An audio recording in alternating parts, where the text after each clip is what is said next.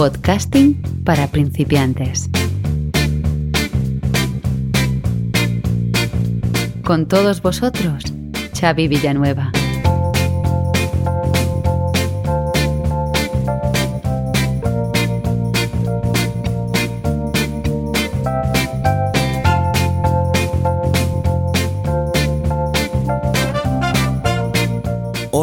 Todos, soy Xavi Villanueva y os doy la bienvenida a este décimo tercer capítulo de el Metapodcast Podcasting para principiantes.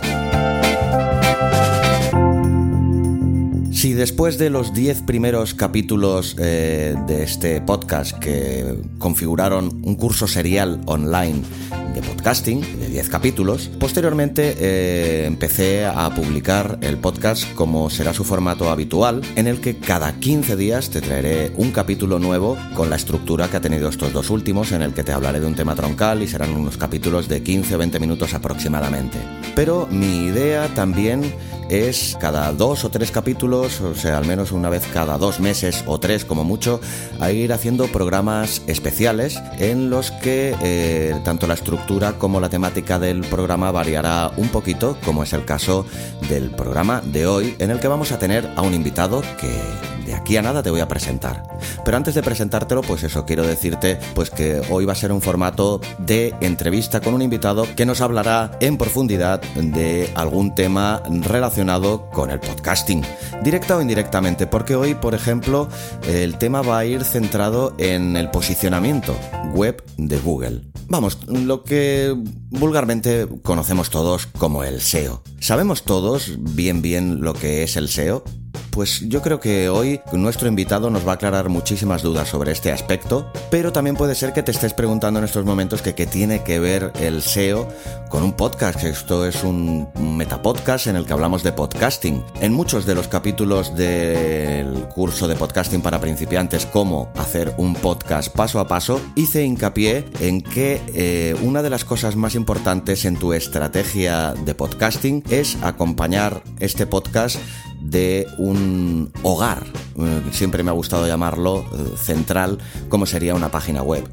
Una página web o un blog ayudará muchísimo a tu podcast o a tus vídeos de YouTube o a tus eh, artículos o a cualquiera que sea tu interés a poder llegar a muchísima más gente porque no debemos obviar la fuerza que tiene un gigante como es Google en un mundo tan digitalizado y tan dominado por Internet y las nuevas tecnologías como es el mundo en el que vivimos. Blog puede transformarse en el paraguas que englobe todo tu proyecto, toda tu estrategia, todos tus contenidos. Allí eh, se pueden encontrar todos ellos y para que esta web o este blog sean visibles no solo para tus amigos más cercanos y familiares, sino para toda aquella persona que pueda entrar a internet. Para ello necesitas pues una herramienta que se ha convertido en indispensable y en que la cotidianidad con la que trabajamos con ella nos hace que olvidemos de vez en cuando la gran importancia y el inmenso poder que ella tiene. Y está nosotros que el gigante americano Google. Pero, ¿qué es bien bien Google? ¿Cómo podemos utilizarlo en nuestro favor? ¿Qué es lo que nos pide Google? ¿Nos centramos realmente en hacer los contenidos que está buscando la gente o nos centramos en hacer el contenido que nos gusta a nosotros? Esta es una gran importancia tanto sea para tu podcast, para tu web, para cualquiera que sea tu producto.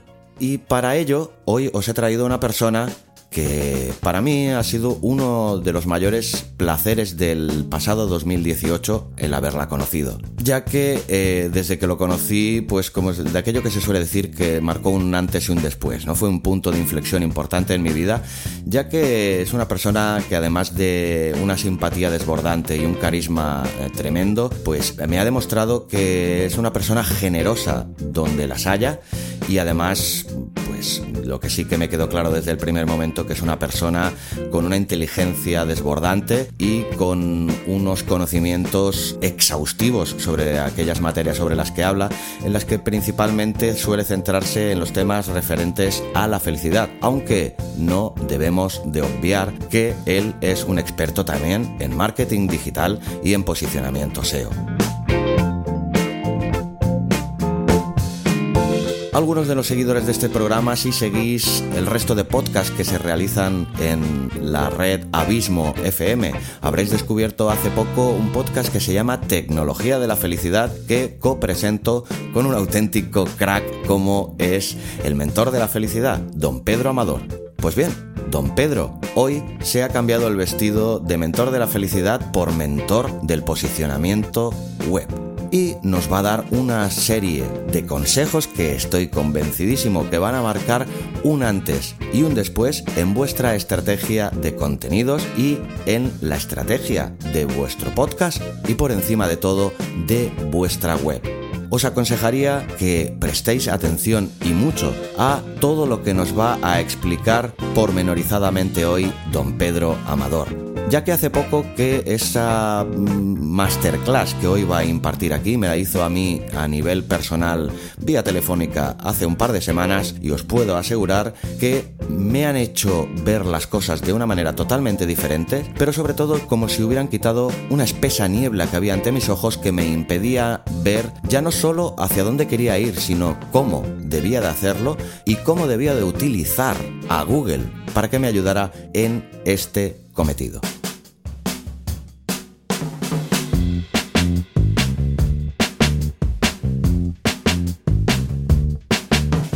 Pues me voy a dejar de rollos que ya me estoy enrollando demasiado y os voy a dar paso a mi gran amigo, don Pedro Amador, que nos va a acompañar en este programa y como os he advertido, nos va a desvelar algunos secretos que a más de uno puede ser que le dejen boquiabierto y a todos, seguro, que os va a cambiar vuestra manera de entender a Google y la manera de entender vuestra estrategia para hacer llegar vuestro podcast y vuestra web a muchísima más gente de una manera mucho más sencilla.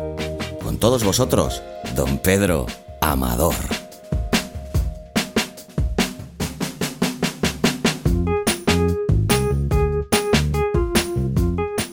Pues bien amigos de podcasting para principiantes, como os he dicho en esta introducción, hoy tenemos aquí pues a una gran persona ante todo, que es don Pedro Amador. Buenos días Pedro, ¿qué tal? ¿Cómo estás? Buenos días Xavi, un gusto saludar a todos tus oyentes y un fuerte abrazo aquí desde las Españas. Pues muy bien, Pedro. Pues para quien no te pueda conocer o no haya escuchado todavía nuestro podcast de tecnología de la felicidad, que aprovecho también para invitarlo a todo aquel que no lo haya hecho, pues preséntanos un poquito. ¿Quién es Pedro Amador? Explícanos un poquito tu mochila existencial. Para quien no me conozca, que sea muy feliz, puede seguir sin conocerme y le va a ir la vida muy bien. Pero si de verdad quiere ver el mundo de una forma diferente, puede entrar en pedroamador.com. Y bueno, pues yo soy ingeniero de, de formación e ingeniero de sistemas eh, de informático. Y después he ampliado mi carrera en muchos temas de comunicación y eh, marketing digital y mi tercer vector es el, el crecimiento personal, coaching o consultoría y en esos, sobre, estos, sobre esos tres ejes pivoto todo mi conocimiento y todos los días aprendiendo y cada día es una oportunidad nueva para hacer cosas fantásticas. Hablamos mucho de felicidad, pero hoy vamos a hablar de marketing digital. Para empezar, quizá Pedro, a lo mejor sería importante pues que marcaras o que nos explicaras un poquito la importancia que tiene a día de hoy compartir nuestros contenidos. Aquí en este podcast hablamos principalmente sobre podcasting, pero claro, el podcast siempre tiene que ir ligado, o al menos yo así lo considero, a una página web. Pues explícanos un poquito la importancia de las páginas web, de las redes sociales y de la compartición de contenidos digitales a día de hoy? Eh, lo que cualquier persona hace, contenidos, lo que quiere es difusión, que la gente vea tu trabajo, que la gente lo, conozca, que la gente lo comparta, ¿no? Luego, si quieres, hablaremos las tres fases habituales de la generación de contenidos. Con lo cual, para cualquier persona que haga podcast, ¿no? ¿Cómo se llama? ¿Podcaster? ¿Cómo, cómo, os llamáis? Sí. Para cualquier podcaster es importante estar muy al día de lo que ocurre en el mundo tecnológico para saber cómo eso influye en su trabajo. Y hoy te quiero dar unas siglas que yo, la verdad es que llevo ahora cinco meses actualizándome algunos temas y me aparecieron esas siglas que me parecieron, me parecen muy importantes que tengamos en cuenta. Las siglas son FANG más M. FANG más M. F de Facebook, A de Apple, A de Amazon, A de Netflix y G de Google. Estas empresas son peculiares porque no tienen ni 20 años aproximadamente. La que más tiene creo que es Google. Y la el M un Amazon, perdón, y luego el más M de Microsoft, por eso se ponen Funk más M. Pues estas empresas, repito, Facebook, Apple, Amazon, Netflix, Google y Microsoft, tienen en el Standard Poor's, que es el, mercado de valores de, Estados Unidos, sería en España el IBEX 35, en el Standard Poor's que hay 400 empresas, estas empresas son 6. Solo 6 de las 400. O sea, son el 1,5 del Standard Poor's. Y la pregunta, Xavi, es ¿cuánto facturan, cuánto dinero mueven estas 1,5 empresas del Standard Poor's? ¿Sabes el dato? No, la verdad que no. El porcentaje es nada más y nada menos que un 15%. O sea, el 1,5 mueve un 15% del capital a día de hoy, capaz que mañana dure un poquito más. Son auténticos monstruos, monstruos, han crecido a una velocidad vertiginosa y se están comiendo el mundo. Y lo primero que tenemos que tener en cuenta para cualquier persona que esté haciendo un podcasting eh, es que estas empresas tienen un modelo de trabajo que no es parecido al que estamos acostumbrados. ¿Y con eso qué quiero decir? Te pongo un ejemplo. Uno cuando está en su día a día, pues imagínate, ¿no? Pues compra, imagínate, tiene un proveedor de botellas de agua. Dice, pues yo este año he comprado 10 botellas de agua de 2 litros al mes, el próximo año tengo un empleado nuevo y voy a comprar en vez de 10, 20 botellas. Y uno, pues se le hace que a su proveedor habitual de agua le dice, bueno, este año me vas a hacer un precio, ¿no? Porque voy a comprar el doble. Entonces se nos hace la idea de que podemos negociar y bajar el precio, ¿no? Esto, esto es algo de negocios, de negociaciones, algo habitual, ¿me entiendes, Xavi? Sí, sí, sí. Pero ¿por qué lo traigo a colación? Porque es importante tener esto presente. Es que en Internet esto no está pasando. Es que Facebook nos está cobrando más al año siguiente, porque están ganando mucho dinero. O sea, esos 10 euros, 20 o 100 euros que ponemos en nuestra promoción para promocionar nuestro podcast en Google, en Facebook Ads o en Google AdWords, que además nos manda un mensaje en Facebook, no sé si habréis visto, eh, su anuncio puede ser publicado y llegar a no sé cuántos mil personas. interesa poner 10 euros? Seguro que todos los que están oyendo han llegado a cosas parecidas, porque es muy habitual tener un canal en Facebook y ver estas cosas. Pues bien, Facebook tiene metida muy buena psicología social mental en la cabeza, en su sistema, y entonces él te manda el anuncio. El primer anuncio te lo manda a muchas personas, te motiva, te autocreces. Bueno, ha llegado a mil personas, pues ahora en vez de 10 euros, 10 dólares voy a meter 20. Y luego, poco a poco, cada vez te difunden menos, cada vez llegan a menos, y cada vez te cuesta más. es la realidad. Estas empresas están haciendo mucho, mucho, mucho dinero. Pues sí. ¿Qué nos queda? Bueno, pues como diríamos aquí en España, jodernos. Esa es la opción número uno. Estar en sintonía, y ir ganando mucho dinero, ir monetizando y poder invertir cada vez más. O, bueno, pues buscarse la vida de algunas formas, ¿no? Y entonces yo hoy os voy a compartir algunos trucos para ese mm, pequeño tesoro, ¿no? Ese mi tesoro que es conseguir posicionarnos en Google. Y es que, pues bueno, pues hoy en día todo el mundo sabemos que estar en Google o YouTube, porque son donde la gente busca, en Google o YouTube. Recordemos, las redes sociales, la gente no busca en Twitter, la gente no busca en Facebook, la gente no busca en Snapchat. Ahí no se busca. Ahí podéis contactar y hacer una red social. Pero cuando la gente quiere buscar algo, la gente se va a Google. Utilizará su Siri, su Google, su robot del Google, que no me acuerdo cómo se llama, lo que quieras, pero buscará en Google o en YouTube. ¿De acuerdo? Si lo hace en el televisor, está buscando a través de Google o YouTube. Es verdad que algún friki busca en alguna solución de estas de distintas, pero en general, no nos engañemos. Lo que queremos llegar a gente y el 95%, 90% buscan esas soluciones. Con lo cual, la pregunta es, ¿cómo nos posicionamos arriba en Google o en YouTube? Y aquí, Xavi, ¿te acuerdas que hablamos hace días que mi intención no es dar los trucos de posicionamiento de para ser el gurú del SEO. Ya. ¿Ok? Sí, sí. La idea es, yo he estado estudiando en los últimos meses mucho, y la idea es que ahora, en el año 2019, lo que vamos a explicar funciona. Funciona muy bien.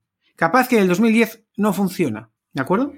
Y eso es muy importante porque el que me venga diciendo, bueno, he escuchado el tal Pedro Armador, experto en tal, posicionamiento tal, y ahora soy buenísimo en tal. Bien, que lo diga a día de hoy, 2019, porque esto puede cambiar mucho. Lo que, las, cosas, las cosas que yo voy a compartir ahora no las habría dicho hace seis meses.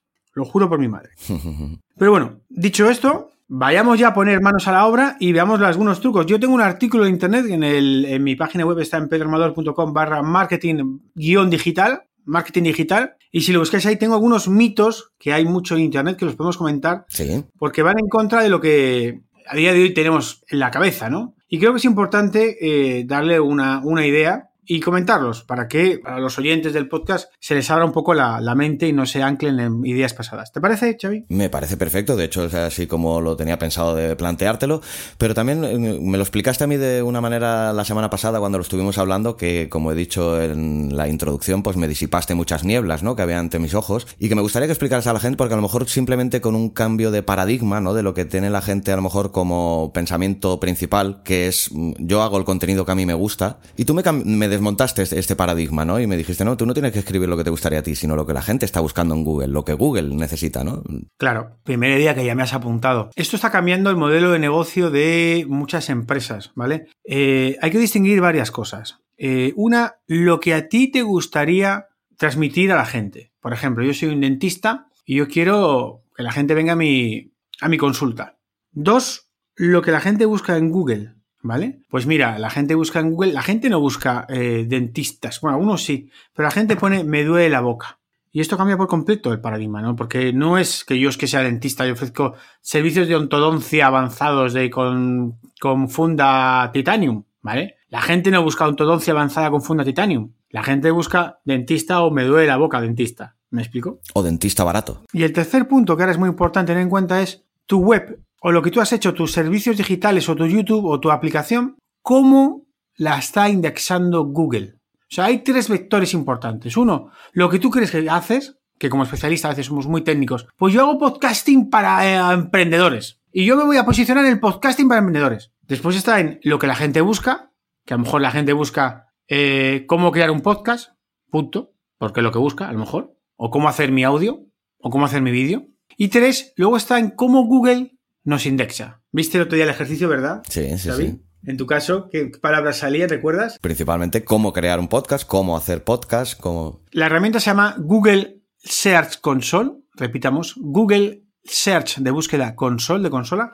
La puede instalar cualquiera. Es como el Google Analytics, es gratuita. Necesitas ahí tener un, correo, lo validas, dejo ahí los aspectos técnicos para, para googlear, que son muy fáciles. Y cuando tengáis instalado, es instalado, tendréis eh, acceso al Google Search Console, se abre un nuevo horizonte a vuestra, a vuestra mente. Doy fe de ello. ¿Eh? Que doy fe de ello, la verdad, que a mí me ha abierto pues la mirada de una manera que, que no me lo podría haber imaginado, la verdad. Así como Google Analytics te dice en qué páginas de tu sitio están, cuánto tiempo están, de dónde vienen, de dónde han venido, cómo salen, etcétera, ¿de acuerdo? Tracea toda nuestra, eh, digamos, toda nuestra web, ¿vale? Google Share Console solo te cuenta cómo han llegado a tu web a partir del buscador, que habitualmente suele ser la mayoría de, mayoría de las veces. Lo que se llaman las búsquedas orgánicas o los clics orgánicos. Y claro, eh, no es igual que entren buscando eh, felicidad, que frases, que podcast, que podcasting, que cómo hacer un podcasting, etc. Cambia mucho. Y la pregunta es, bueno, claro, es que, ¿cómo indexa Google tu web? Y esta pregunta, que muy pocos especialistas del marketing digital están realizando, muy pocos, hay muy pocas herramientas a tener en cuenta, aunque sí que van avanzando. De alguna forma te dice, toda tu web, ¿bajo qué palabras clave Google la ha indexado y Google está teniendo acceso a tu, y a tu, en, el, buscador? ¿De acuerdo? Por ejemplo, en el caso de, del podcasting de Xavi, pues nos apareció que la palabra Cinepedia estaba muy bien posicionada y tenía una visualización, unas impresiones importantes. Claro, evidentemente, Cinepedia, Cinemedia, perdón, Cinepedia es un podcast de los que podéis consultar con la, web de Xavi, ¿verdad? Sí. ¿Y a qué se dedica el, el podcast este, Xavi? De cine, son sobre palabras técnicas y, técnicas de cinematográficas, tipo, diferentes tipos de plano, de movimientos de cámara, etcétera. Bien, perfecto. Entonces, fíjate que Google Search Console, la segunda palabra que indicaba en nuestro, en, tu web, es plano cenital. ¿Qué quiere eso decirse? Que seguramente Xavi no era, no, no, era, no era para nada consciente de que Google esa palabra le estaba indexando y aparecía en la posición 40 o algo así. y entonces, esto que al comienzo choca un poco bastante, porque bueno, ¿y a mí por qué me indexan esto? ¿no? Yo puedo decir que mi, web ha indexado palabras muy raras, ¿no? Pero, a ver, si uno lo piensa y lo busca en tu web, pues aparece en muchos sitios, al final, ¿no? O sea, no indexa nada que no aparezca en tu web. Claro, Claramente, o sea, no indexa pepinos y no tomates y no está en ningún lado. Pero indexa, busca las que están en tu web y a partir de ahí la pregunta es, oye, ¿y si consigo repetir esa palabra más en mi web para darle de comer a Google lo que le gusta? Para que me siga posicionando en esas palabras para que consiga tener más tráfico. Y además a la par, empiezo a posicionarme en las palabras que me gustaría salir, como siempre. No sé si se ha entendido esto o ponemos algún ejemplo más. Yo creo que sí, pero bueno, por decirlo de alguna manera, yo analizando, como tú lo has dicho, pues, lo que encuentra la gente en mi web, principalmente encuentra Cinepedia, pues evidentemente, pues en todo nuevo artículo que quiera escribir, pues debería pensar en introducir esta palabra, evidentemente siempre con una lógica, que no se coloque de cualquier manera, que no se coloque simplemente por colocar, sino que tenga una, una lógica, pero bueno, que sería recomendable que utilice esta palabra, ya que Google me la indexa bien, ¿no? Claro, evidentemente, si alguien va a agarrar un párrafo, escribir 200 veces Cinepedia, pues eh, cine, Cinepedia pues lo está haciendo mal. Eh, igual que nos da las consultas más buscadas y nos puede ayudar a refrasear algunas cosas que tengamos. Por ejemplo, no es lo mismo vivir yo en mi blog, tengo algunas experiencias, no es lo mismo podcast de felicidad que podcast en felicidad. Aunque parezca muy sutil la diferencia, hay que ver en qué te está indexando más y según eso ver cómo poder eh, empezar a usar más esas frases para, insisto, con a lo largo volverse a la, segundo, a la, segunda, a la segunda área que es en qué busca más la gente. ¿De acuerdo? O sea, son dos líneas, tres líneas, recordemos. Una, lo que a ti te gustaría, que tú entiendes que lo que es normal, que suele ser normalmente poco útil, porque la gente no usa eso muchas veces. La segunda es lo que realmente la gente busca, que se utiliza mediante el planificador de palabras clave del Google AdWords, pero también hay unos plugins que se pueden utilizar, como este del Chrome que se llama Keywords Everywhere, que te va a decir esa palabra si se busca mucho o poco, ¿de acuerdo? Y si a nivel de publicidad eh, da dinero o no.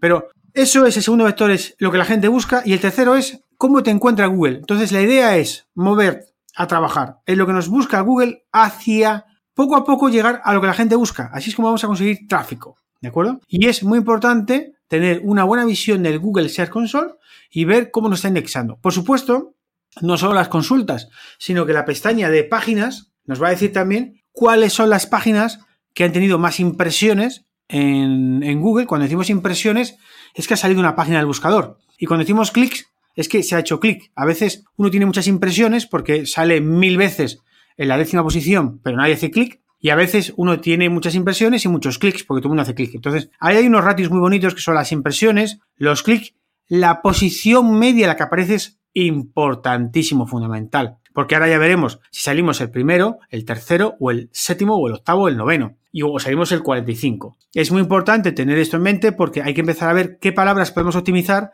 para dar esas mejoras y mejorar en visibilidad y clics. Tengamos, tengamos presente que las primeras tres posiciones son las, que el usuario hace clic y a partir de ahí es difícil batallar, por lo cual a veces se, posiciona uno en palabras un poco más eh, largas, que tengan menos visitas, para así conseguir tráfico y a la larga irse a las más, las más complicadas. Por ejemplo, a lo mejor ocurre que podcast, eh, podemos buscarla si quieres, podcast es una, una palabra, vamos a buscarla aquí, Podcast es una palabra que tiene mucha demanda, ¿de acuerdo? Mucho tráfico, ¿vale? O sea, mucha demanda. ¿Buscamos podcast o podcasting? ¿Qué prefieres, Xavi? Empecemos por podcast, por ejemplo. Pues si buscamos podcast en todos los idiomas, insisto, está el Keywords, el Share Planner de Google AdWords. Si buscamos podcast en todos los idiomas, empieza a aparecernos que la palabra podcast tiene un volumen de búsquedas de un millón y medio, al perdón, mensual en todo el mundo. Podemos, si queremos, hacer la búsqueda por países, pues decir, por México, por Uruguay, por España, eh, por, por, la China, si queréis, ¿vale?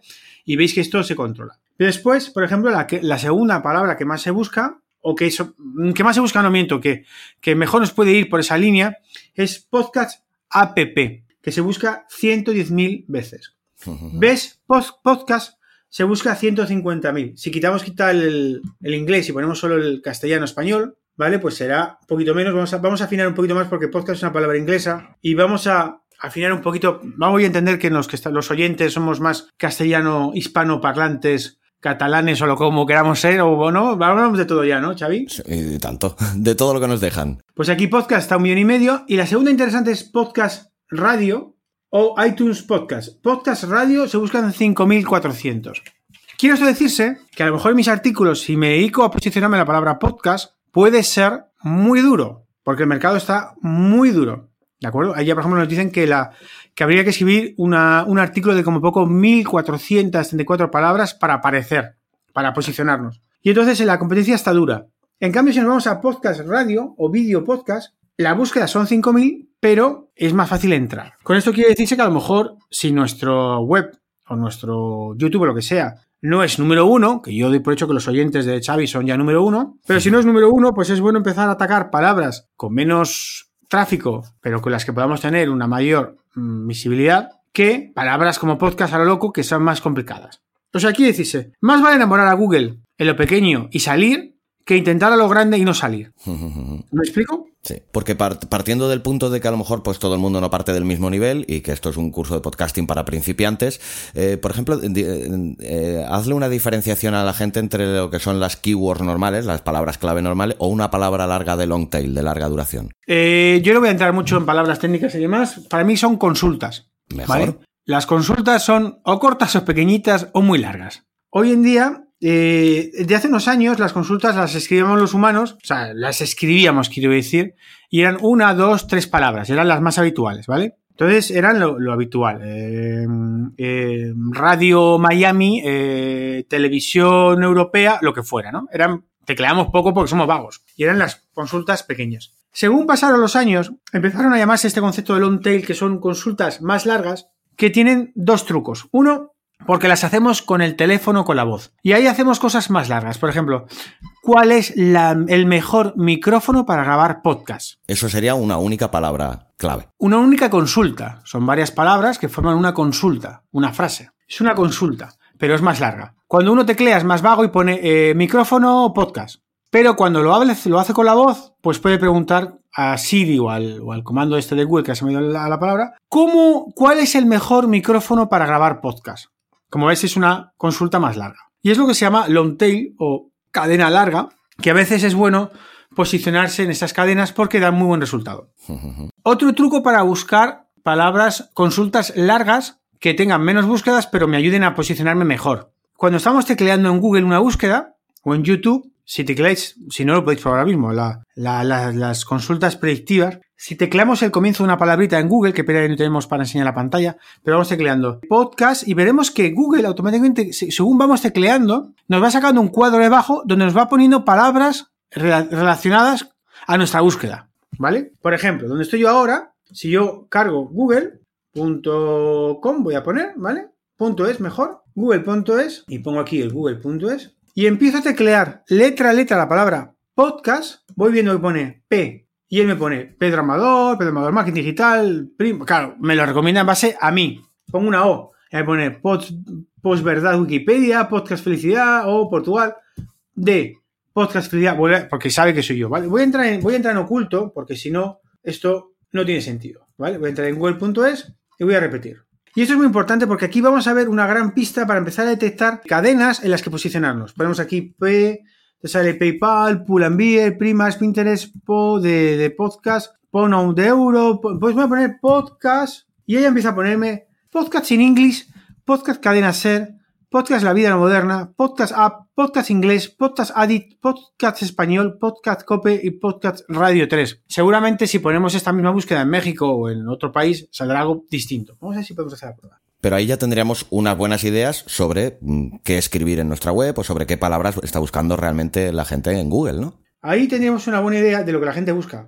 Con lo cual, al tener esta buena idea sobre lo que la gente busca, sería bueno, y nuestra cabeza, en vez de empezar a poner, pues yo voy a hablar de tal, tal, tal, pues si vamos a estos temas, seguramente eh, aceptaremos más en lo que la gente busca, en lo que la gente busca, perdón, y tenemos más posibilidades de subir arriba en, el buscador de Google. O sea, cambiemos nuestra mente y en vez de adaptar a lo que pensamos que a la gente le gusta, vamos a mirar a, a preguntarle a Google qué es lo que la gente busca. Hay otra herramienta que se llama Google Trends, podéis buscarlo también, es gratuita, Google Trends de tendencias, Google Trends, que ahí también podéis buscar qué palabras están siendo más buscadas. O sea, ahí ponéis, por ejemplo, en Google Trends, ponéis eh, podcast en español, vamos a poner aquí podcast, y te dice si esa palabra está teniendo tendencia creciente o no, está buscándose más, y también nos da algunas ideas para que podamos eh, ver hasta qué punto esa palabra pues está creciendo o no está creciendo. Nos da algunas ideas y sugerencias. Digamos, son las tendencias de la, de, la, de la, palabra en el buscador. Yo utilizo también, Pedro, que también la encuentro muy útil. Si, por ejemplo, pones, como has puesto en google.es, podcast y ya le, y le das al clic y ya te salen los diferentes resultados de la primera página, al final de todo de la página te pone búsquedas relacionadas con la palabra que has buscado.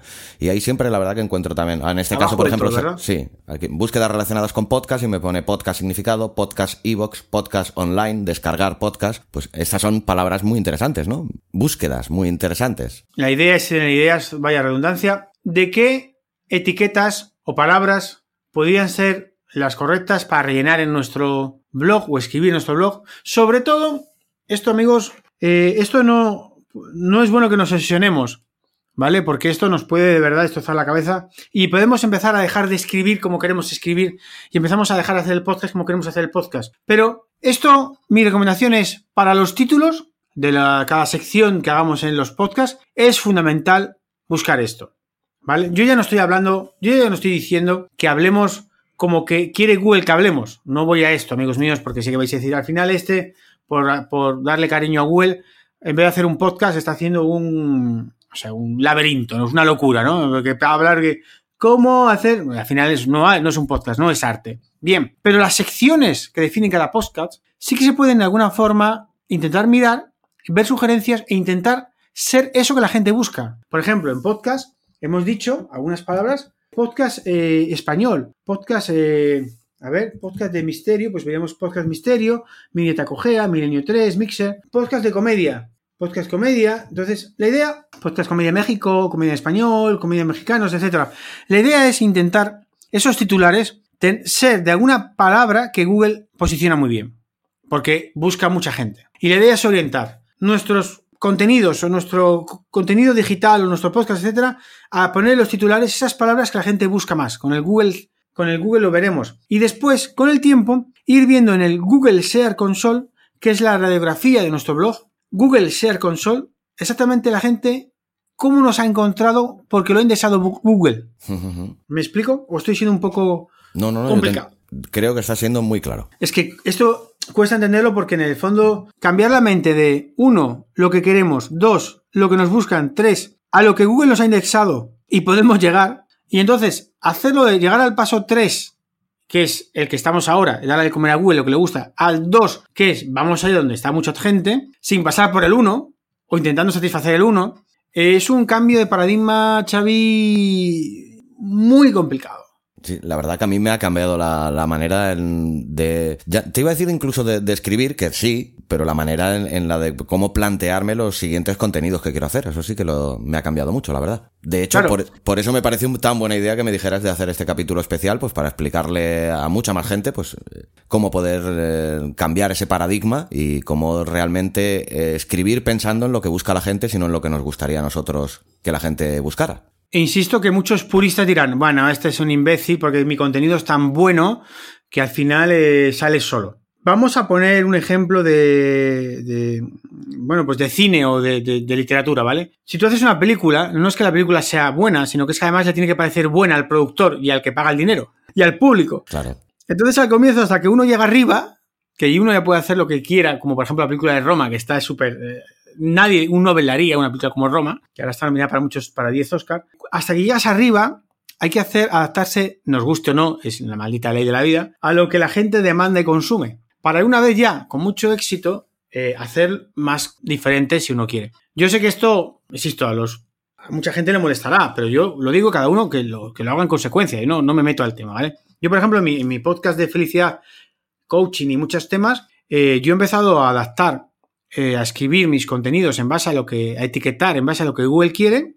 Y bueno, yo he estado, llevo ya más de 10 años escribiendo blogs, pues en mi, mi último blog de pedroamador.com, que escribe de la vida, del coaching y muchas cosas, pues estaba teniendo una media de 1000, 2000 visitas al día, que no está nada mal, pues ahora ha pasado a tener 10.000. O sea, he multiplicado mi tráfico por 10 en la cosa de 3, 4, 5 meses y es lo que hago con mis clientes. Uno puede pensar que habiendo hecho cuatro trucos eh, está engañando al cliente o está no haciendo su contenido, o uno puede pensar que por adaptar un poquito, meter un poco el calzador, que a Google le guste, pues estamos, llegando a más personas. Es, libre, la gente de pensar como quiera. Yo creo que los, los, los, oyentes que nos están escuchando quieren, Xavi, saber más trucos, porque por ahora nos quedamos en el primero que ha sido Google Share Console, para tener esa fotografía de cómo nos ve Google nuestro blog o nuestra herramienta para que estamos posicionándonos. Y de ahí detectaremos qué palabras podemos utilizar más en un comienzo para subir en ellas y que nos vayan poco a poco moviendo a las que más consultas tienen, que las veremos en el Google Planner de AdWords. ¿Vale? ¿Avanzamos un poquito más, Xavi? Me parece bien. Yo te iba a plantear ahora si quieres que te parece un buen momento para desmontar esos mitos eh, sobre Internet y sobre las búsquedas eh, que tienes en tu artículo, que me parecieron muy interesantes y creo que, creo que pueden ser muy útiles para, también para los oyentes. Vamos a los mitos. Recordamos que está en pedroamador.com, pedroamador.com barra marketing-digital. Ahí están recopilados que además los tengo que ir actualizando poco a poco. Bueno, el primer pues punto, compañeros, que os quiero contar. La gente piensa que el tema del blogging o el tema de lo que sea, de podcast o lo que sea, se basa en hacer mucho, mucho, mucho, mucho. Y bueno, eso es cierto siempre y cuando sea de calidad. Claro. Yo he estado escribiendo mucho en mi blog, unos dos, tres eh, posts a la, a la semana. En los últimos seis meses he hecho cero o uno a la semana. He pasado a gastar el tiempo en mantener mi web y mejorarla. Y el tráfico se ha multiplicado por 10. ¿Qué es el tema en esto? Es que Google ahora ha perdido las redes sociales. Google ha tenido distintas formas de posicionar nuestras webs, ¿vale? Hace años la posicionaba, las posicionaba en base a quién te apuntaba. Eh, después pasó una temporada en la que también decía en base a mm, qué redes sociales te apuntaban. Ahora Google eh, posiciona artículos en tanto y cuanto le den, estén bien hechos, bien montados, bien estructurados y la gente pase tiempo en ellos. ¿De acuerdo? Sí. Esto lo ha tomado pues de lo que hace YouTube, porque YouTube también valora, si os dais cuenta, YouTube valora los vídeos los posiciona, pero YouTube es ciego. YouTube no entiende un vídeo, no ve un vídeo, no, no lo ve. Yo pongo siempre este ejemplo para que la gente entienda la dificultad de posicionar. ¿Cómo posicionas un vídeo cuando eres ciego? Pues ¿Me explico, Xavi? Sí, sí, tanto. Claro, entonces, una persona que es ciega, ¿cómo posiciona un vídeo? Pues bueno, hace una primera cosa. Primero se lee las etiquetas, la descripción, ¿no? Descripción, etiqueta, etcétera. Y a partir de ahí lo pone un ranking. Dice, pues este vídeo hablará de vacaciones o de cualquier cosa, ¿no? O de podcasting, ¿vale? Sí. Entonces, a partir de las etiquetas interfiere una serie de palabras en las que tú estás hablando. Cuando luego en las búsquedas, en los resultados, te pone ese vídeo y la gente consume el vídeo mucho tiempo o no lo consume, se da cuenta si eso está acorde a lo que había previsto. Si yo pongo un vídeo, tú haces un vídeo, lo, lo titulas podcast en español y resulta que el vídeo está en inglés, empezamos mal. Pues mucha gente buscará podcast en español, entrará, llega el vídeo, imagínate que entra y eh, hello, welcome to podcast. Claro, mucha gente, imagínate que no sabe inglés y los, se irá. ¿Qué ocurrirá? Que YouTube dirá, oye, pues este vídeo, el podcast en español, no. Insisto, imaginaros a un ciego ordenando vídeos. Entonces, a Google, que no es ciego, pero tampoco sabe interpretar un texto. Por ahora, dentro de tres años, dos, tres, cuatro, va a empezar a saber ya. Por ahora no sabe si el. O sea, no, no, por ahora no sabe decir quién es el premio Nobel de Literatura, porque él lee el libro, pero no, no, no, no lo valora, no, no tiene capacidad. Insisto, va mejorando muchas cosas, pero todavía no. Pues mientras tanto, lo que hace es que tiene una serie de contenido, lo indexa, mira qué palabras aparecen, mira quién lo apunta, ve un montón de cosas. Pero a partir de ese momento, lo pone en el, en el buscador, en el ranking. Y él va a ser muy importante que cuando la gente entre, si la gente permanece mucho tiempo en esa página, la página es buena, men. Es muy buena, brother. Wow. Tú entras en una página y estás 10 minutos y te da información, ¿verdad? Pues sí. Te da mucha información. Tú estás 30 segundos y no te da mucha información. Entonces, es muy importante saber que mejor que escribir cuatro posts de tres párrafos, es mejor escribir un post de 12 párrafos. Y con un índice al comienzo. La importancia del índice, ¿no, Pedro? La importancia del índice. Y tú me dirás, no, pero es que yo, claro, yo soy reportero y doy noticias cortas. Bueno, pues, pues a ver, cada uno puede hacer lo que quiera. ¿Me explico? Cada uno puede hacer lo que quiera. Y con esas noticias cortas seguirá llegando a su audiencia, a sus suscriptores, etc. Pero para que Google te indexe como algo noticia que sea relevante, para que Google te indexe, es más probable que indexe para ese caso noticias a un periódico que a ti, podcaster. Es decir, trucos para hacer podcasting y a lo mejor cada mm, semana pones un truco de tres párrafos, pues sería bueno que en vez de hacer eso, hagas uno al mes, los mejores trucazos para hacer podcasting. Y ahí juntarás cuatro trucos más largos. Esta pequeña tontería, insisto, cada uno puede hacer lo que quiera, pero esta pequeña tontería conseguiría que la página fuera más larga, indexara más contenido y a Google le guste más. Entonces, honestamente yo, por ejemplo en mi blog, entre tener cuatro artículos cada uno con 10 visitas al mes o tener un artículo sumado a los cuatro con 200 visitas, pues yo prefería lo segundo. ¿Vale? Es un tema numérico. Si en vez de 40 visitas al mes con cuatro artículos tengo 200 con uno, pues me quedo con uno. Al final, mi lector, pues también luego con el tiempo lo aprecia. Pequeños trucos, entonces insistimos que el contenido es importante, pero además tiene que estar bien indexado, tiene que estar bien etiquetado, bien con los titles, con los IMG, con los alt, con todo. Y una vez que está nada más bien hecho, además tiene que ser cuanto más largo mejor. Más largo entre comillas. Hay un máximo de 5 o 6 mil letras, pero tiene que tener un índice que tiene que tener ganas. El usuario tiene que tener mucha información ahí. Eso es una clave para que Google te indexe. ¿Ok? Y otra clave es actualizar, amigos míos. Actualizar el contenido. Eso de hacer un contenido y no tocarlo ya en cinco años, a Google ya no le gusta. Hay que irse para atrás, agarrar el artículo más visitado e intentar cada mes ponerle algo nuevo.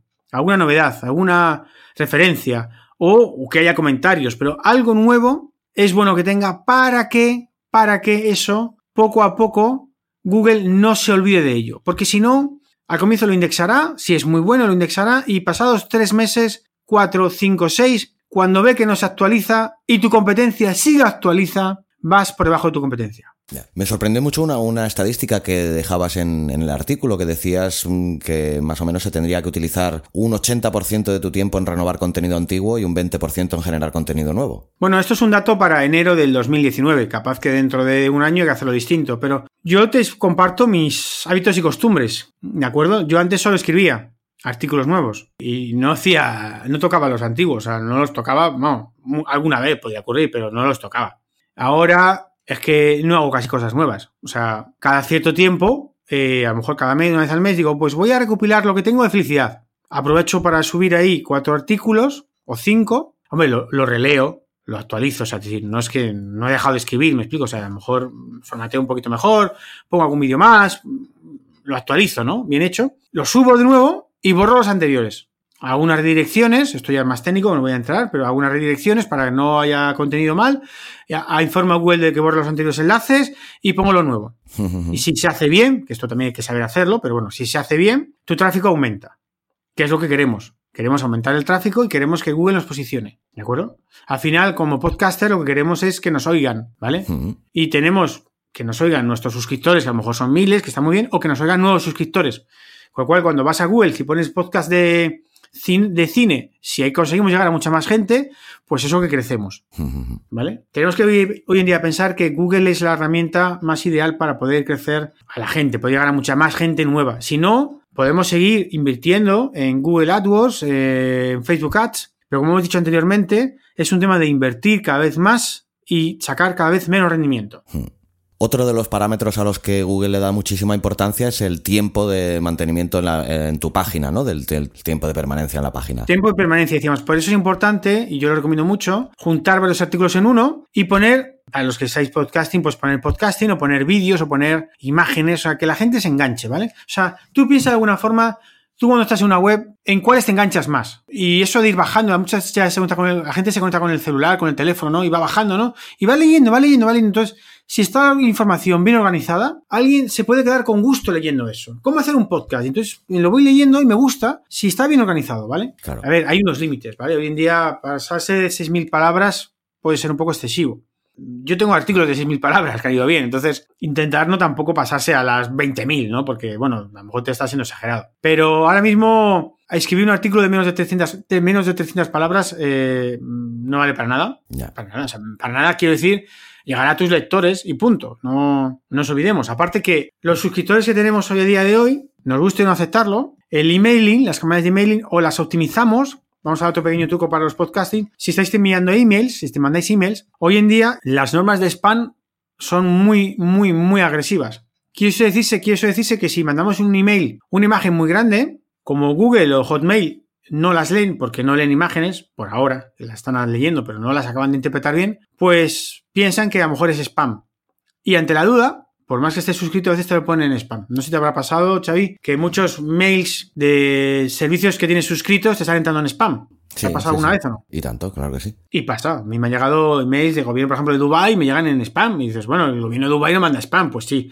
Eh, Google no se lo piensa. O sea, como ve la imagen grande, ay, no hago dinero, ay, para el spam. Entonces, el emailing marketing, hay muchas técnicas de hacking growing y hay que, tenerlas, que tener cuidado porque como nos despistemos un poquito, las técnicas que hacíamos antes para mandar emailings, ah, yo hago un emailing marketing y me va muy bien y tal. Bien, o tenemos cuidado o nuestro ratio de apertura de emails puede estar bajando de forma muy considerable. Ay amigos, las normas están cambiando muy rápidos y hay que estar muy actualizado porque si no tenemos problemas. Hmm. Pues vamos, si te parece, Pedro, a desmontar alguno de esos mitos que yo te voy a ir enumerando y tú me los desmontas. Uno de ellos nos dice que con salir el primero en Google está muy bien. ¿Qué nos dices tú de esto? Bueno, esto es maravilloso. Salir primero en Google, felicidades, aplausos, fantástico. Pero esto es como este uno va a la discoteca, ¿no? Y están las chicas o los chicos, ¿no? Al final, el que está el primero, como que lo ve todo el mundo, ¿no? Pero al final, ese es el que triunfa. este ejemplo tan sencillo que he puesto. Pero daros cuenta, por eso a veces el estar el primero, hay muchas veces que la gente entra, ve el primero y va al segundo, porque, por ejemplo, en el celular, en el móvil, habéis visto que ya Google en, muchas, en muchos posts pone una pequeña imagen. Se llama un snapchat. Pone la imagen, ¿no? Y entonces a lo mejor el primero no tiene imagen y el segundo sí. Pa, tú has hecho un posicionamiento tremendo, has pagado un, comprar un montón de enlaces, has hecho un contenido muy bueno y sales el primero. Pero el segundo tiene una imagen. Una imagen potente, rápida y la gente va a la imagen. Quiere esto decirse que hay una conversión que se llama CTR, que se llama el número de eh, la, división entre el número de, veces que sales y el número de clics que haces. Por ejemplo, si tú sales 100 veces en la primera página de búsquedas, la primera página, ¿vale? La página del buscador de Google, y sales el primero 100 veces, pero nadie te hace clic, tienes un CTR del 0%. Si te hacen hecho un clic, tienes un 1%. Si te han hecho 100 veces clic, 100%. ¿De acuerdo? Con lo cual, no solo hay que salir, sino que además hay que salir arriba y además hay que tienen que hacerte clic. O sea, son las tres cosas en ese orden, ¿no? Hay que salir, visibilidad, hay que salir muy arriba, posición, y hay que tener CTR, hay que tener clics para subir. Entonces, claro, no, yo te vendo una campaña de marketing y vas a poner tu palabra clave la primera en tres meses. Vale. ¿Y cuántos clics, amigo mío, es eso? ¿Me explico? Porque lo importante son los clics al final, que vayan a nuestra web, que luego ahí descarguen nuestro podcast o que lo monetizamos, lo moneticemos como consideremos oportuno. Lo importante es, uno, visibilidad, dos, tener la imagen, tener el, post preparado con un buen Snapchat para que se haga clic en la, la conversión. Tres, que haga clic. Y cuando se haga clic en nuestra web ya pasamos a las técnicas habituales para monetizar el contenido. Bueno, Xavi, y otra cosa que también es importante, ya que hemos hablado aquí de salir el primero, de que ahora Google tiene una cosa que se llama intención de búsqueda, ¿de acuerdo? Porque Google lo que intenta es darte eh, lo que tú estás buscando. Y entonces, cuando estamos dando resultados, hay que tener cuidado porque no es igual buscar perro chihuahua, lo pone en mi artículo, donde él nos va a responder con perros, Chihuahua y la información de la Wikipedia, etcétera. Poner comprar, comprar celular o comprar teléfono, donde él ya te va a dar ofertas destacadas para comprar un celular o un móvil. O tres, poner gimnasio, donde él entiende que lo que está buscando es un gimnasio y te va a enseñar un mapa con los gimnasios más cercanos o comprar café, donde él ya te dice que tú ya quieres comprar un café en una cafetería cercana. Quiero decirse que el, SERP o el Search Engine Result eh, Page, página de resultados de búsqueda, SERP, página de resultados de búsqueda, eh, es importante que la veamos, la estudiemos y veamos cómo Google muestra resultados en base a algo. Y ahí veremos que a veces salir el primero es necesario salir primero en una imagen o en una, o en una Wikipedia o en un mapa, porque eso no va a ser la clave para generar el clic ganador. O sea que a veces no solo salir el primero, sino salir el primero en el contenido adecuado y de la forma adecuada. Pero eso es importante para este mito de que hay que salir el primero. Bueno, sí, el primero sí, pero de la forma adecuada, en el momento adecuado y para conseguir clics.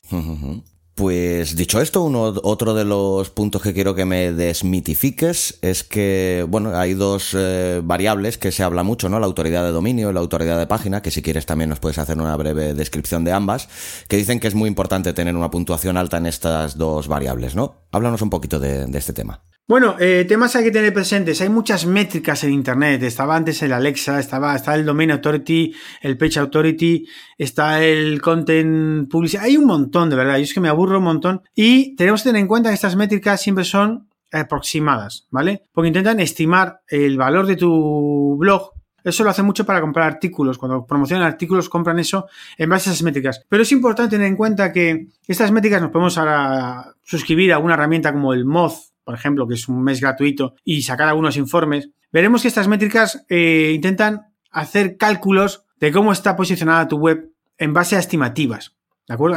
Interfiere el resultado de cómo está posicionada. Yo, amigos míos, sugiero utilizar Google Search Console, que eso, y el Google Analytics, que eso es, son nuestras tripas, eso va a misa. Y eso es lo que nos da mejor idea de cómo estamos y cómo podemos mejorar. Porque estas métricas nos hacen, se basan mucho en comprar enlaces externos o o hacer algunas actividades que ellos valoran mucho, cuando en el fondo Google ahora desde agosto del año pasado valora mucho que nuestra web tenga un enlazado correcto interno, un, un, linking, un linking interno espectacular, que nuestro contenido además apunte a la competencia con dos, con valor. Hay que apuntar a la competencia poniendo un no follow, un enlace no follow, pero competir, digamos que seamos una buena Wikipedia. O sea, Google valora nuestro contenido si realmente es informativo, le da un valor al usuario porque quiere dar a los usuarios resultados en sus búsquedas.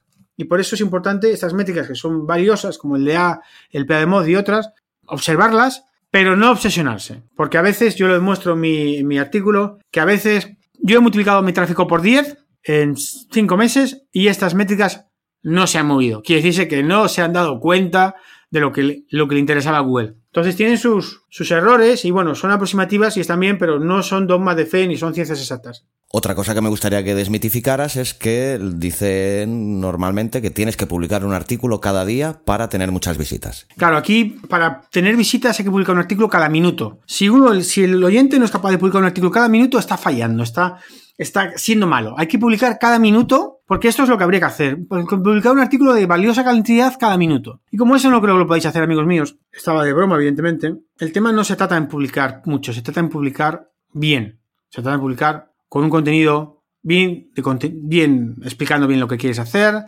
Cómo hacer un podcast con 10 apartados, un índice con los 10 apartados, podcast de apoyo en todos los sitios, para que mantengamos al usuario conectado. O sea, digamos que si alguien está habitualmente haciendo un podcast a la semana, perdón, un post a la semana o un podcast a la semana, que intente hacer un post al mes, pero más largo, ¿ok?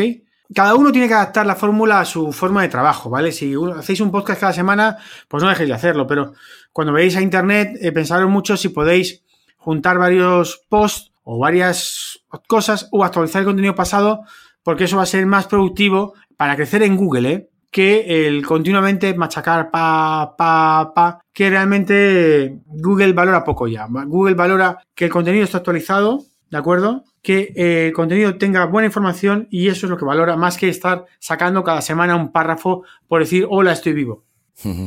Luego también eh, se suele decir que se recomienda mucho tener un canal de vídeos en YouTube. ¿Qué me dices de esto? Claro, un canal de vídeo no, 24 canales de vídeo. Sí, canal de vídeo la verdad es que es importante tenerlo, porque ahora mismo el 40% y subiendo de las búsquedas se realizan en YouTube. YouTube, eh, amigo Xavi, ¿qué es de la compañía? ¿De quién es YouTube? De Google. Hombre, a pela esa pela, ¿eh? Entonces, eh, cuando alguien busca, lo hace en Google. Voy a dar dos datos que son de media, ¿eh? que pueden variar según el país y las circunstancias. 60% lo hacen en Google, 40% lo hacen en YouTube. O sea, a ver, si ponemos un canal en YouTube que no nos cuesta nada, podcaster, subir el podcast a YouTube, poner alguna imagen o si sabéis editar vídeo, yo edito con Adobe Premiere, si lo animáis un poquito, pues eso ayuda un poco a la escucha, ¿vale? Yo lo recomiendo mucho también. Sí. Lo ponéis en YouTube y en las descripciones ponéis algunos enlaces a vuestra web. Y entonces ahora mismo desde la segunda web más importante del mundo, que es YouTube, después de Google, la tercera es Facebook, tenéis enlaces a vuestra web, a vuestro blog. Ya está, pues eso lo ganáis, ganáis relevancia. Y intentáis en YouTube etiquetar correctamente el vídeo con las técnicas que hemos explicado, qué etiquetas ponéis y cómo lo ponéis. Y eso pues, pues también te ayuda, porque cuando buscas en Google, también, aparte de imágenes, te da vídeos. Y entonces, si has puesto un buen podcast, has hecho un buen podcast de cómo hacer un buen podcast, por ejemplo, y eso lo buscas en Google, pues capaz que sale tu vídeo primero. Y eso es importante. Entonces, la idea es generar contenido de calidad adaptado para que Google, o YouTube en este caso, lo posicionen bien. Y eso nos da puntos. Sí es muy recomendable tener un canal de YouTube, sí es muy recomendable. Y eh, mirar las visitas que tengáis cada, cada día. Y con los vídeos pasados, yo lo que hago cada día, o sea, yo intento subir un vídeo cada mes. Y los vídeos de otros meses pasados que no dan visitas, entro en ellos, los reetiqueto, cambio la descripción, los reetiqueto y lo, vuelvo y lo dejo en paz. Y eso poco a poco me va rascando un poquito más. Así se mantiene el vídeo vivo. Pues me parecen unos consejos muy buenos los que has dado y, bueno, la verdad que eres un crack rompiendo mitos, pero ahora me gustaría también en, en soyuncrack.com o soyuncrack.es o el podcast del crash.com o el podcastcrash.es también me podéis encontrar. Pero ahora me gustaría, Pedro, ya casi que a modo de colofón, que creo que has dado unos muy buenos consejos, pero me gustaría también pues que dieras unos cuatro o cinco consejos básicos para cualquier oyente que quiera aumentar el tráfico eh, en su web desde Google, utilizando a Google. Recapitulemos. Lo primero es usar la herramienta Google Search Console. y darse cuenta de Google cómo lo está analizando el blog. Está muy bien usar Analytics, pero eso son nuestras visitas. La idea es cómo llegar a nuestra casa. Esta información es fundamental y es muy importante.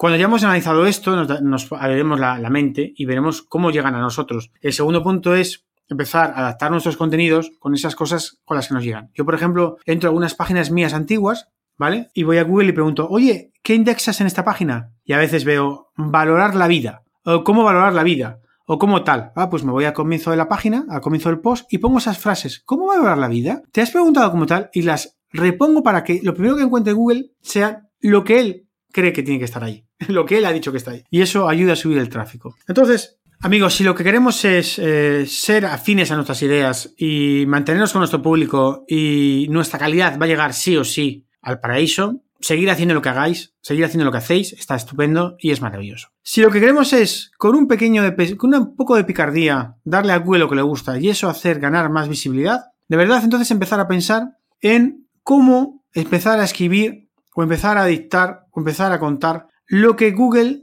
nos está leyendo en nuestro blog. ¿De acuerdo? Que en nuestro blog resulta que lee mucho sobre literatura francesa, porque hicimos un podcast de eso y eso a Google le ha gustado. Pues intentamos hacer un especial sobre literatura francesa con algunas ideas que mencione otros podcasts nuestros para que aquello tenga visibilidad en Google y pueda subir un poquito. Y entonces eso nos ayudará a tener más visitas en nuestro blog y eso siempre es bueno. Si no, pues como digo, pues mantenéis la línea habitual, invertís dinero en publicidad y cada vez veréis que rinde menos. Tercera idea, trabajar un poquito vuestro blog, vuestro canal, es vuestra carta de presentación. A veces es bueno parar un poquito a hacer un podcast por una semana y empezar a, leer en mi artículo hay algunas ideas cómo mejorar un poquito el, blog o el, o el, canal, ¿no? A veces hay que reetiquetar, actualizar. Eh, si habéis pasado un HTTPS que seguro, actualizarlo todo bien, comprobarlo. Mirar qué, qué enlaces están bien puestos, cuáles están mal, actualizar artículos pasados, capaz que en alguno habría, hablabais sobre los habitantes de un país, actualizar los habitantes,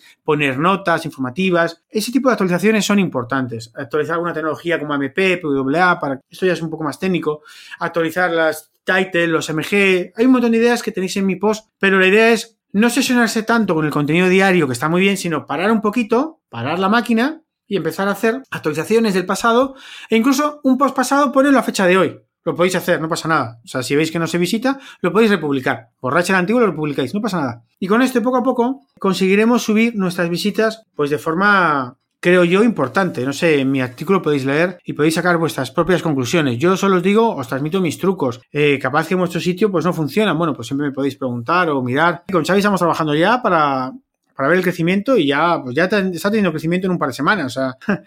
Sí, la verdad que en muy poco tiempo el resultado ya ha sido visible, sí. Pero lo que es importante saber, amigos míos, lo digo de corazón, lo que estoy contando ahora vale para ahora, capaz que en seis meses no vale para nada. Lo que os han contado hace un año o hace dos, probablemente ahora no vale para nada. Quiere decirse que Internet está evolucionando mucho. Yo llevo Internet desde el año 97-98, aunque parezca broma. Yo soy de los primeros informáticos que me conecté en España, uno de la universidad, y conozco muy bien de lo que estoy hablando, y conozco muy bien la evolución que está teniendo, y conozco muy bien las tripas de Internet. Y puedo sin duda decir que aquí hay que estar actualizados mes a mes, trimestre a trimestre, año a año, para eh, poder estar siempre eh, ganando, teniendo más visibilidad que nuestra competencia. Porque se trata de esto, amigos. Se trata de no solo hacer podcast de calidad, que eso lo doy por hecho, escuchando a Xavi doy por hecho que es de mucha calidad, sino poder difundir. Hay tres fases siempre que están en el artículo para la generación de contenidos digitales. Una, hacer contenido viral. Hacer un podcast de calidad que la gente quiera escuchar, compartir, difundir. ¿Vale? Uno, hacer contenido viral, teniendo en cuenta que los contenidos son cada vez más efímeros, pero hay que intentar hacer contenido de calidad que permanezca. Dos, difundir. Amigos míos, un contenido muy bueno que no tenga difusión se queda en eso. En contenido bueno que no escucha ni, ni, ni mi madre ni mi padre. No, no es eso.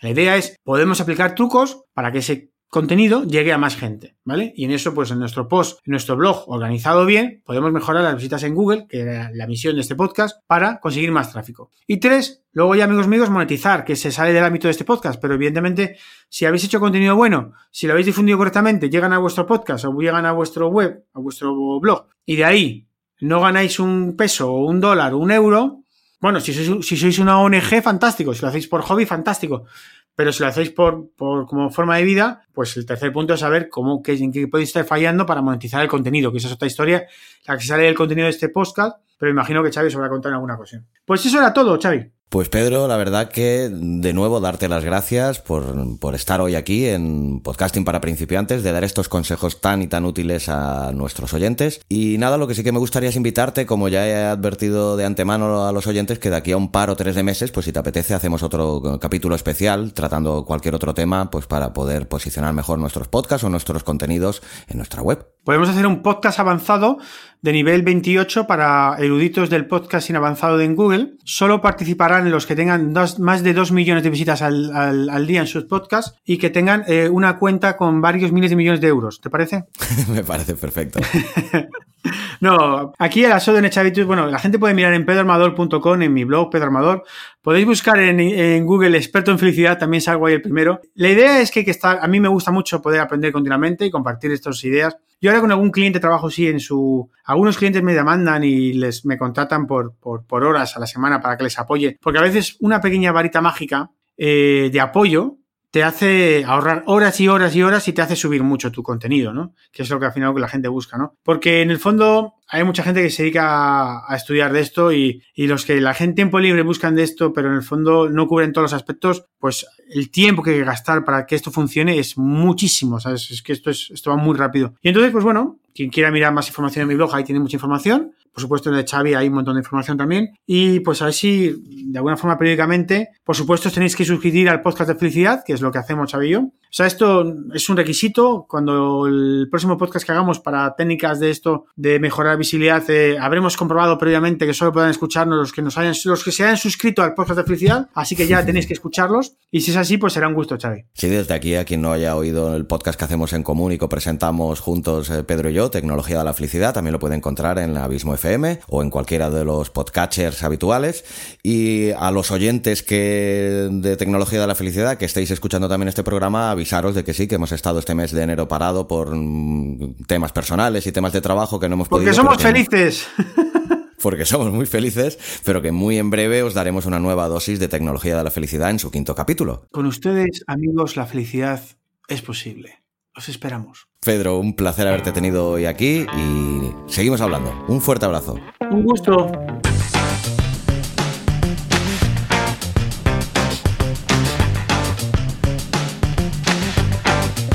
Abismo FM, todo sobre podcasting y audiovisuales.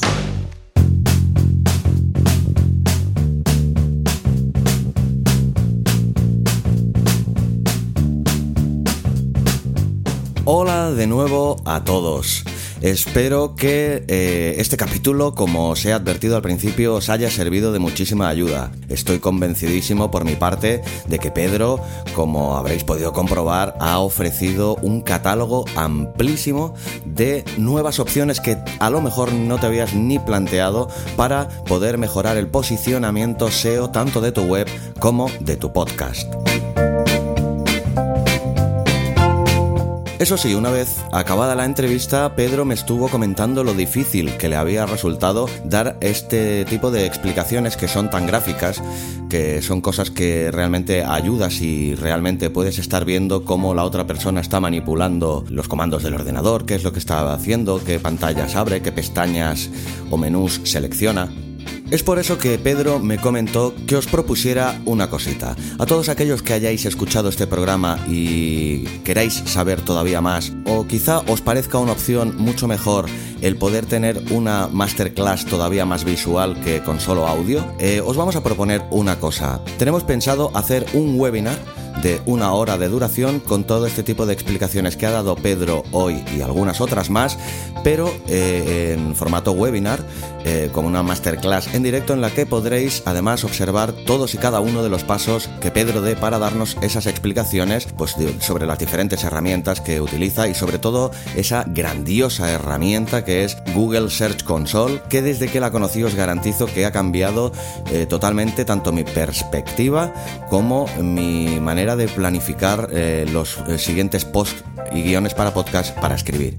Escribirnos por favor a contacto arroba abismofm.com diciéndonos que queréis participar en el webinar de podcasting para principiantes. Además allí, eh, si escribís el correo, nos podéis proponer alguno de los temas que podríamos tratar y evidentemente en breve os responderíamos ofreciéndoos también una fecha para la realización de este webinar. Te lo vuelvo a repetir, si estás interesado en que hagamos un webinar con todos estos conocimientos que hemos aprendido en este interesante capítulo de hoy y algunos otros más, escribirnos a contacto arroba abismofm.com y en el tema del mensaje poner webinar podcasting para principiantes. Asimismo, allí nos podéis eh, hacer cualquier tipo de comentario o sugerencia para que tratemos en dicho webinar.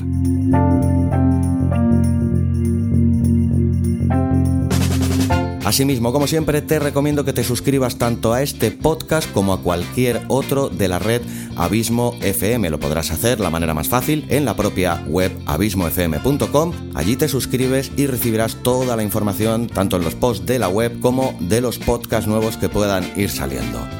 Además, que puedes escuchar tanto este podcast como todos los demás, tanto en Evox, Spotify, Google Podcast, Apple Podcast, allá donde se te ocurra, busca Abismo FM o cualquiera de sus programas y nos encontrarás con total facilidad. Además, recordaros también que Pedro Amador es consultor de marketing digital. Si estáis interesados en contratar sus servicios, entrar en su web pedroamador.com y allí encontraréis eh, la página de contacto en la que le podréis por si deseáis que os realice una consultoría, una mentoría o cualquiera de sus otros servicios. Os garantizo, como además habéis podido comprobar, que Pedro es un auténtico crack, una de aquellas personas que vale la pena conocer. Espero que os haya servido de muchísima ayuda este capítulo especial de podcasting para principiantes. De aquí 15 días te espero con un capítulo en el formato y la estructura regular que será de unos 15-20 minutos de duración. Espero como siempre que tengas una quincena fantástica y larga vida al podcasting.